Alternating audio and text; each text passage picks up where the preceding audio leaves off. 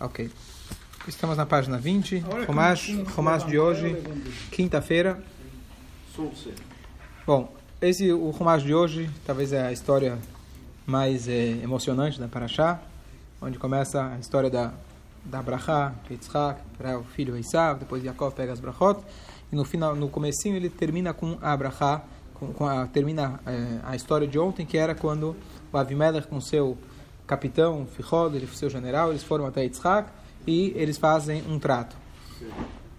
30. Preparou para eles um banquete e eles comeram e beberam. Então Yitzhak fez para eles um, um, um, banquete e eles celebraram aquele momento. Eles ergueram-se cedo pela manhã e fizeram um juramento mútuo. Yitzhak então despediu-se deles e eles foram em paz. E foi naquele dia, os servos de Yitzhak vieram e lhe informaram acerca de um poço que estavam cavando. Achamos água, eles disseram. Ele chamou o poço de Sitná, a cidade, por isso, é chamada de Be'er Sheva até esse dia. Pronto. Até aqui a história, até, até, até o dia de hoje, certo? Aqui é, até aqui vai a história de, dos poços. Vamos começar agora a parte da, de Esav Yaakov. Versículo 34. Quando Esav tinha 40 anos, ele casou com Yehudi, a filha de Beeri, o Hitita, e Bosmat, a filha de Elon, o Hitita. Elas eram fonte de amargura espiritual para Yitzhak e Rivka. Vamos ver, Urashi tinha 40 anos, fala Urashi, tem embaixo, então, né? Tem lá, versículo 34. Hum. Tinha 40 anos. Esav é comparado a um suíno, como é dito, e o javali do bosque a devastará.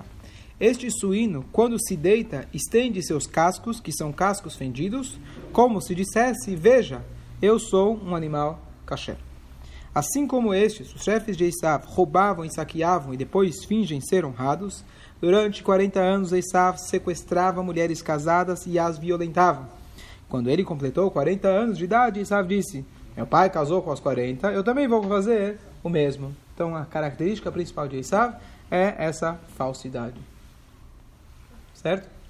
Até os 40 ele roubava a mulher dos outros e nos 40 falou: oh, agora preciso me casar, tzadik.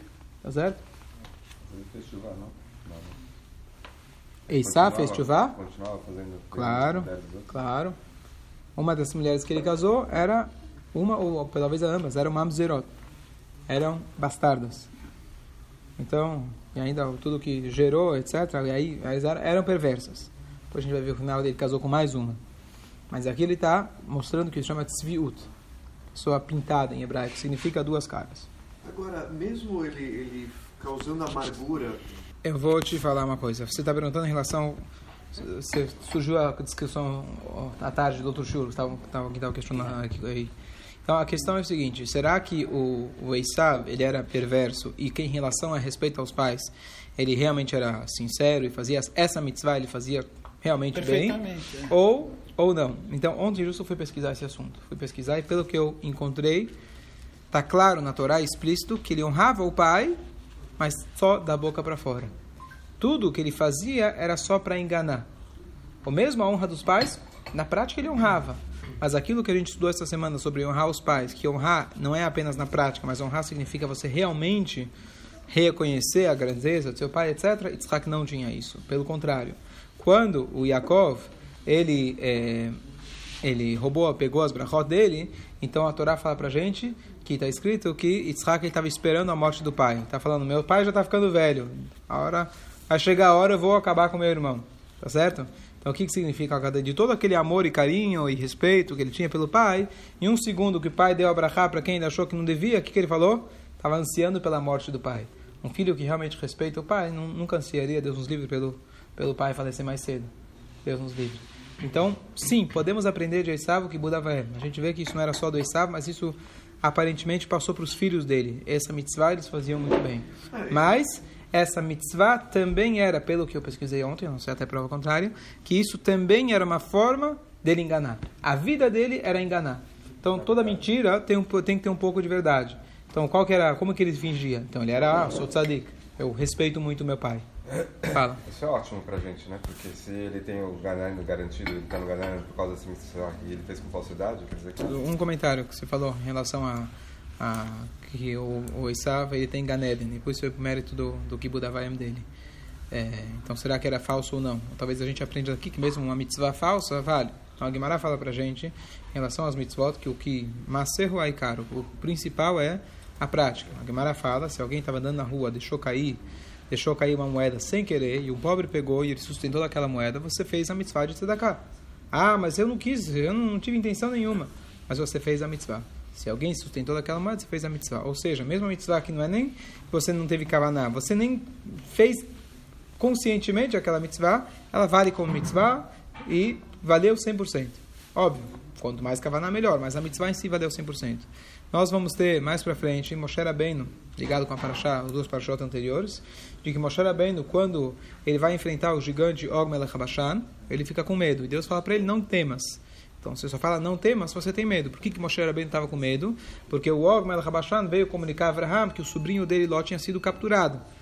Essa foi a, a mitzvah que ele fez. Por que ele fez essa mitzvah? Que ele queria que Abraham fosse para a guerra, morresse e ele ficasse com Sará. Mas mesmo disso, Moshe Rabbeinu falou, talvez por esse mérito, por esse mérito ele vai, eu vou ser derrotado por ele. E Deus precisou falar para ele, não tenha medo.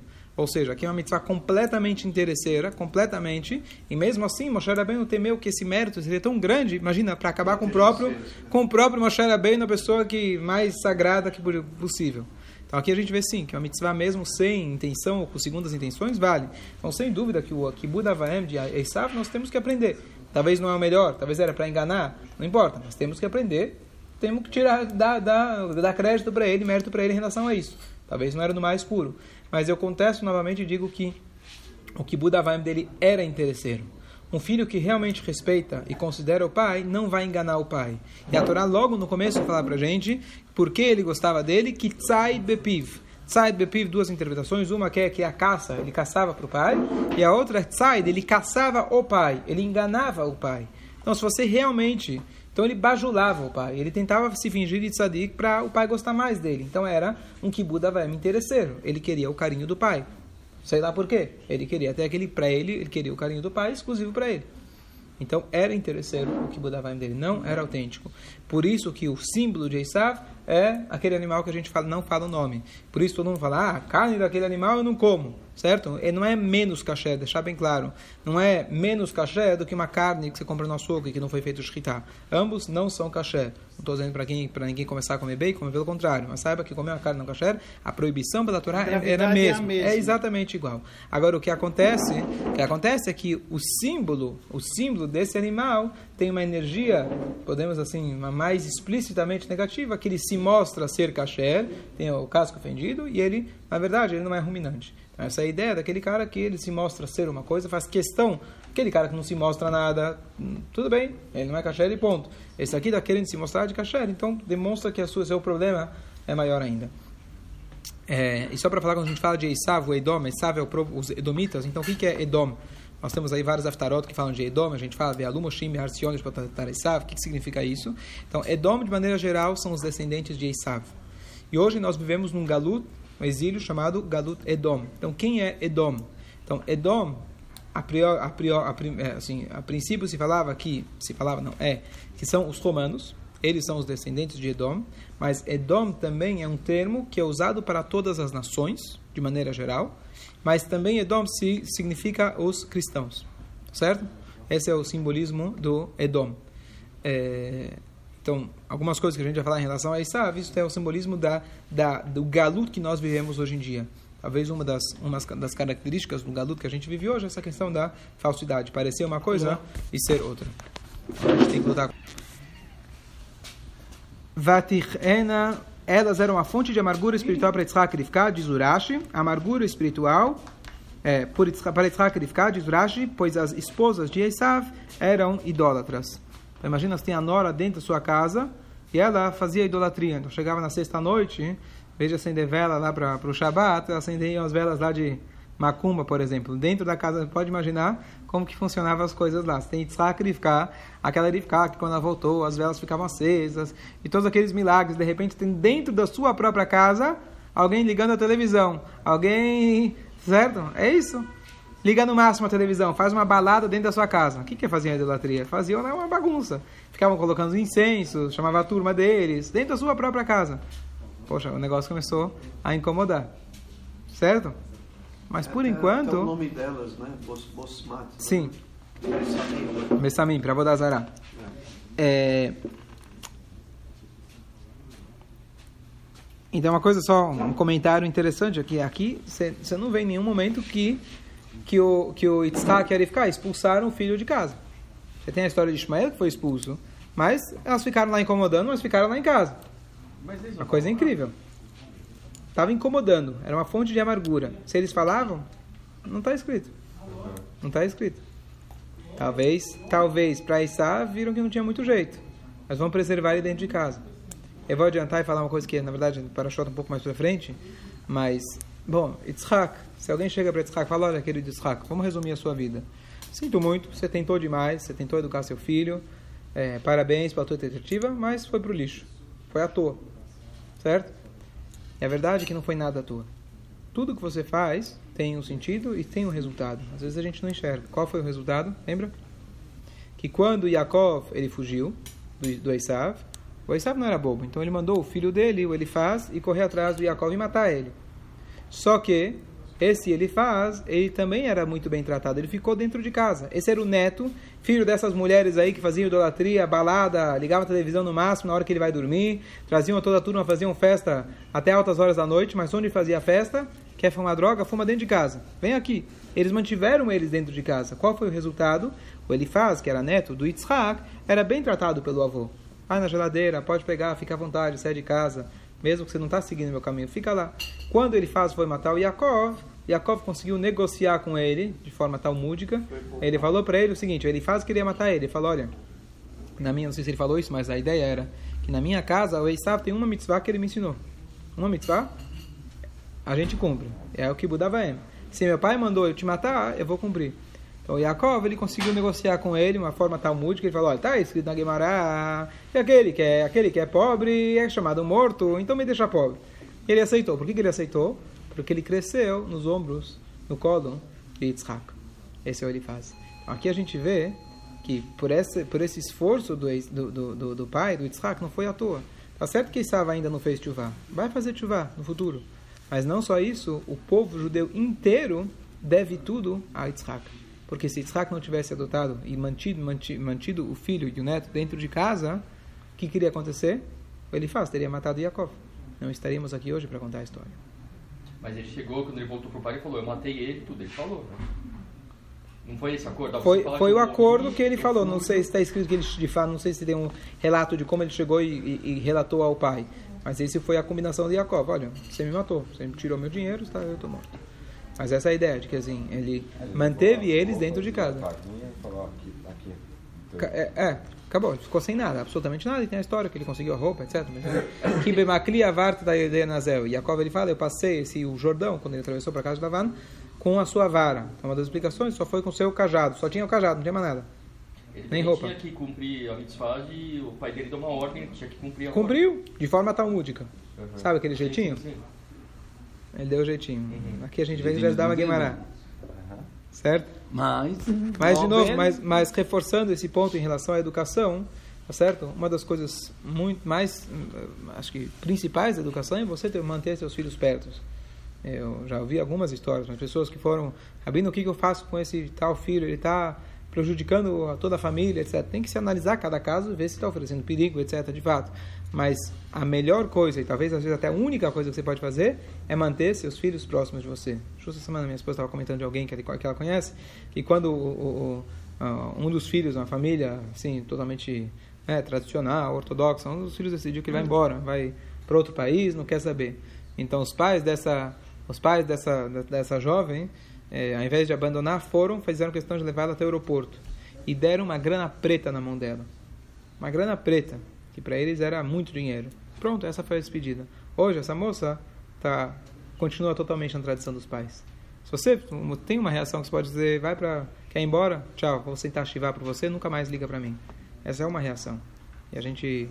As chances dessa pessoa voltar é praticamente zero. Agora, se você vai lá e se mantém o seu elo, você mantém o teu amor incondicionalmente, tem uma chance da pessoa ainda voltar para os seus valores. Ele vai ver o que é um pai, o que é uma mãe. Aqui a gente vê esse exemplo de Yitzhak com Isav, Yitzhak com os netos, Yitzhak com as noras. Imagina, as noras. Inclusive o nome dela era Yehudit. Yehudit era fazer com uma mulher judia. Tudo será Enganação. Não, enganação. Ele mudou os nomes delas para, né? Era Maria Pereira de Souza, colocou lá Shoshana Rivka Bat David Ameller. Né? Colocou o nome lá assim, essa aqui é descendente do David Ameller, essa aqui uma foi lá e mudou na, foi no cartório, mudou as coisas.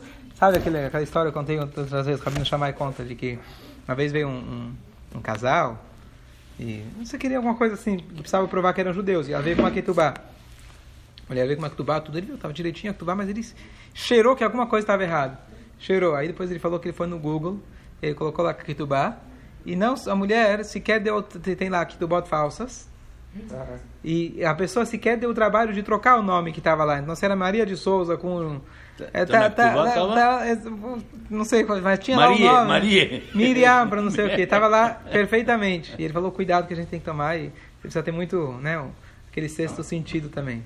Então a ideia, certo? O Yitzhak, o, Yitzhak, o Eissá foi lá e fez o negócio completo. Foi lá, conseguiu, sei lá, enganar o rabino da época, falou, casei, fiz culpar, não sei o quê.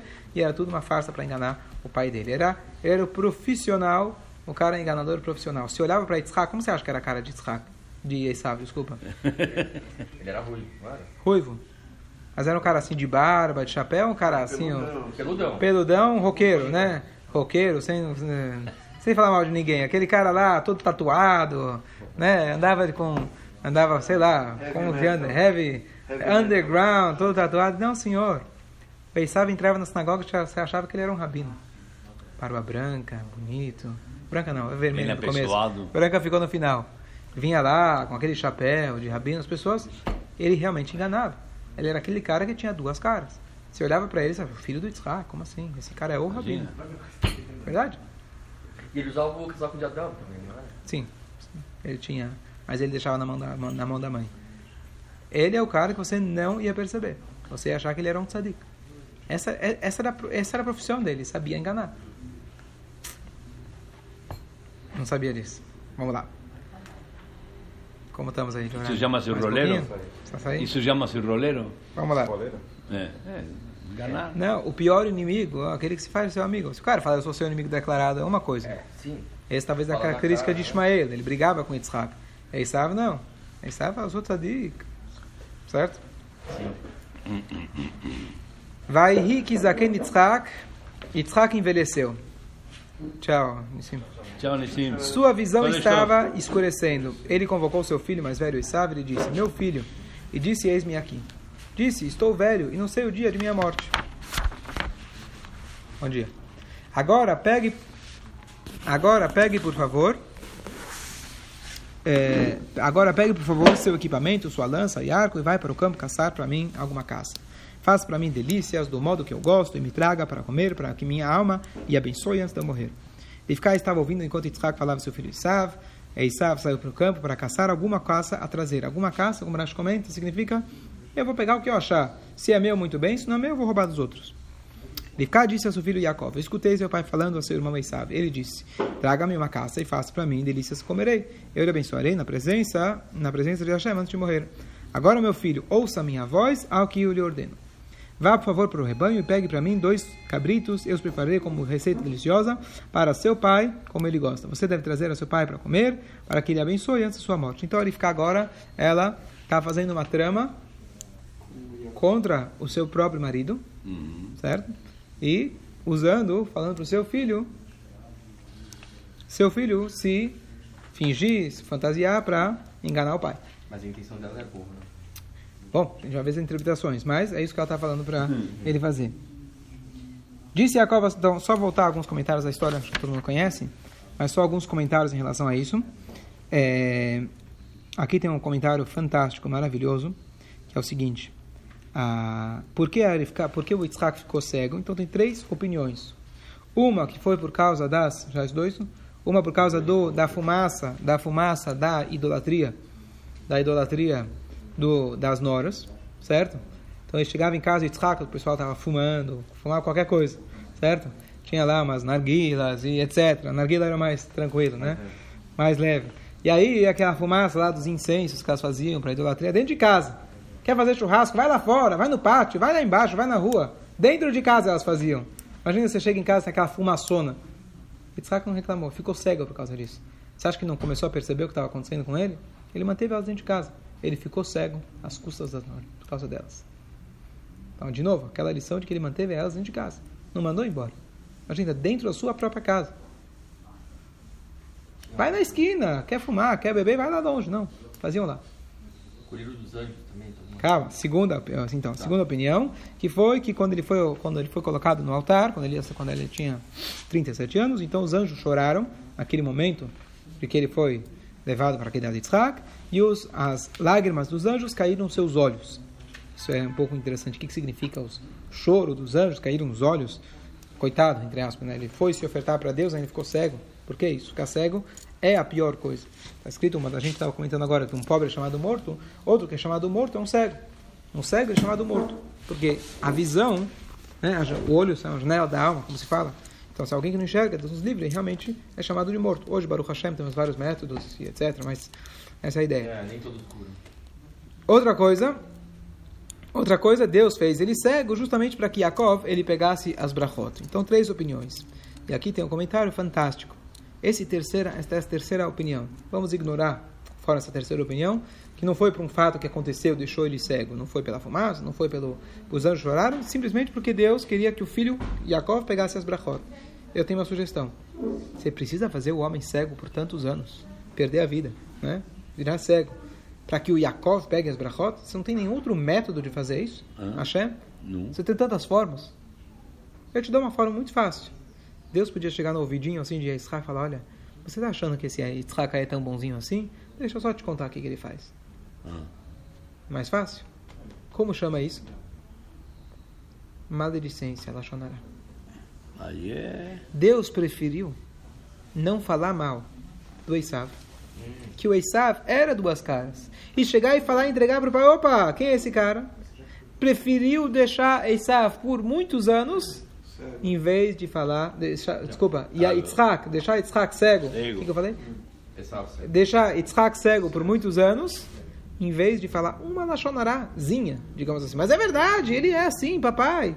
Se toca, meu marido, se toca quem ele é. Deus preferiu que não houvesse lachonará. Deus não quis falar lachonará. Talvez essa de toda a Torá, de todos os discursos que eu já vi em relação a lachonará, para mim, pessoalmente, é o mais forte em relação a lachonará. Deixar o Yitzhak, o nosso patriarca, cego, que é a pior coisa. Não sei se a gente pode falar que é a pior, mas terrível. Deus nos livre, uma das piores. Não- A pessoa não vive, certo? Você sabe o que é isso. Vive, mas não nas boas condições. Certo? Não. Então, por quê? Por causa de uma Lachonará. Então, pensa bem a próxima vez antes de abrir sua boca. Certo? Lá não Esse é um comentário. Esse é um comentário. Depois, Mas também que ele não vê as coisas ruins, né? Foi esquecido. Que ele não visse as coisas ruins, né? idolatria. Não tem essa explicação? não, mas é, é- é querendo que o pai não visse as coisas ruins? Não só do filho, no- da nora, tudo, não sofresse com isso. Não é nesse sentido, talvez? Hum, não sei. Não sei. Isso me lembra aquela história de uma vez chegou um nazista. Vocês trazido essa história no, na Parashat Bilam. Bilam, aquele que veio amaldiçoar o povo judeu, acabou dando brachot. Está escrito que ele era cego de um olho. Ele era cego de um olho. Por que ele era cego de um olho? Então a história é que uma das brachot que ele fala, ele comenta os filhos de Israel.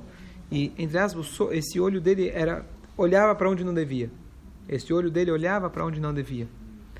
É, então o que acontece nessa então vi uma vez um comentário bonito já acontece essa história umas vezes de que é, havia uma vez um, um, um, um soldado nazista ele chegou lá no, na turma dos Yehudim e falou para eles eu sou eu tenho um olho de vidro e outro é de verdade quem acertar qual é o olho de vidro vai ganhar um prêmio e quem errar se você errar você vai morrer simples assim tá bom chegou para um cara e falou me fala o cara o judeu falou não sei qual que era o direito o direito é de vidro. Você acertou, parabéns. Vou de poupar, você não vai morrer. Mas estou curioso, como você descobriu? O soldado perguntou. Ele falou, porque no- nesse olho de vidro eu consegui ver um olhar de compaixão. Em outras palavras, no teu outro olho é só ódio. Só no olho falso tem compaixão. Você não tem compaixão nenhuma. Certo? Por que, que eu falei isso?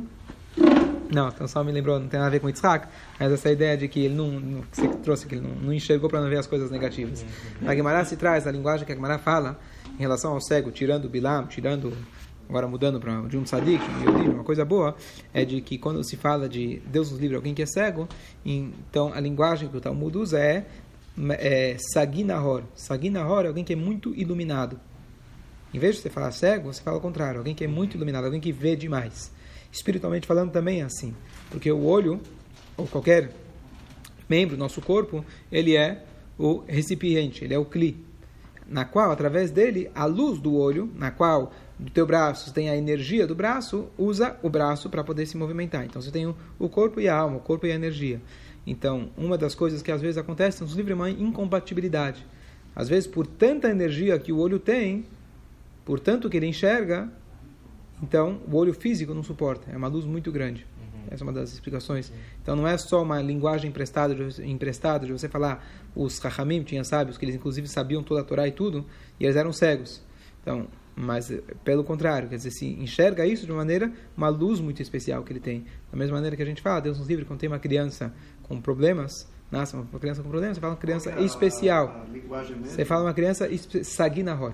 Uma criança especial. Porque realmente é especial. Você tem uma alma que Deus nos livre. Precisou descer aqui nesse mundo com tantas dificuldades, então é porque ela é realmente especial. Essa é a ideia. Então, só trazendo em relação a Yitzhak, quer dizer, não é que ele não enxergava, mas enxergava de outras formas. Certo? Ok, vamos parar por aqui.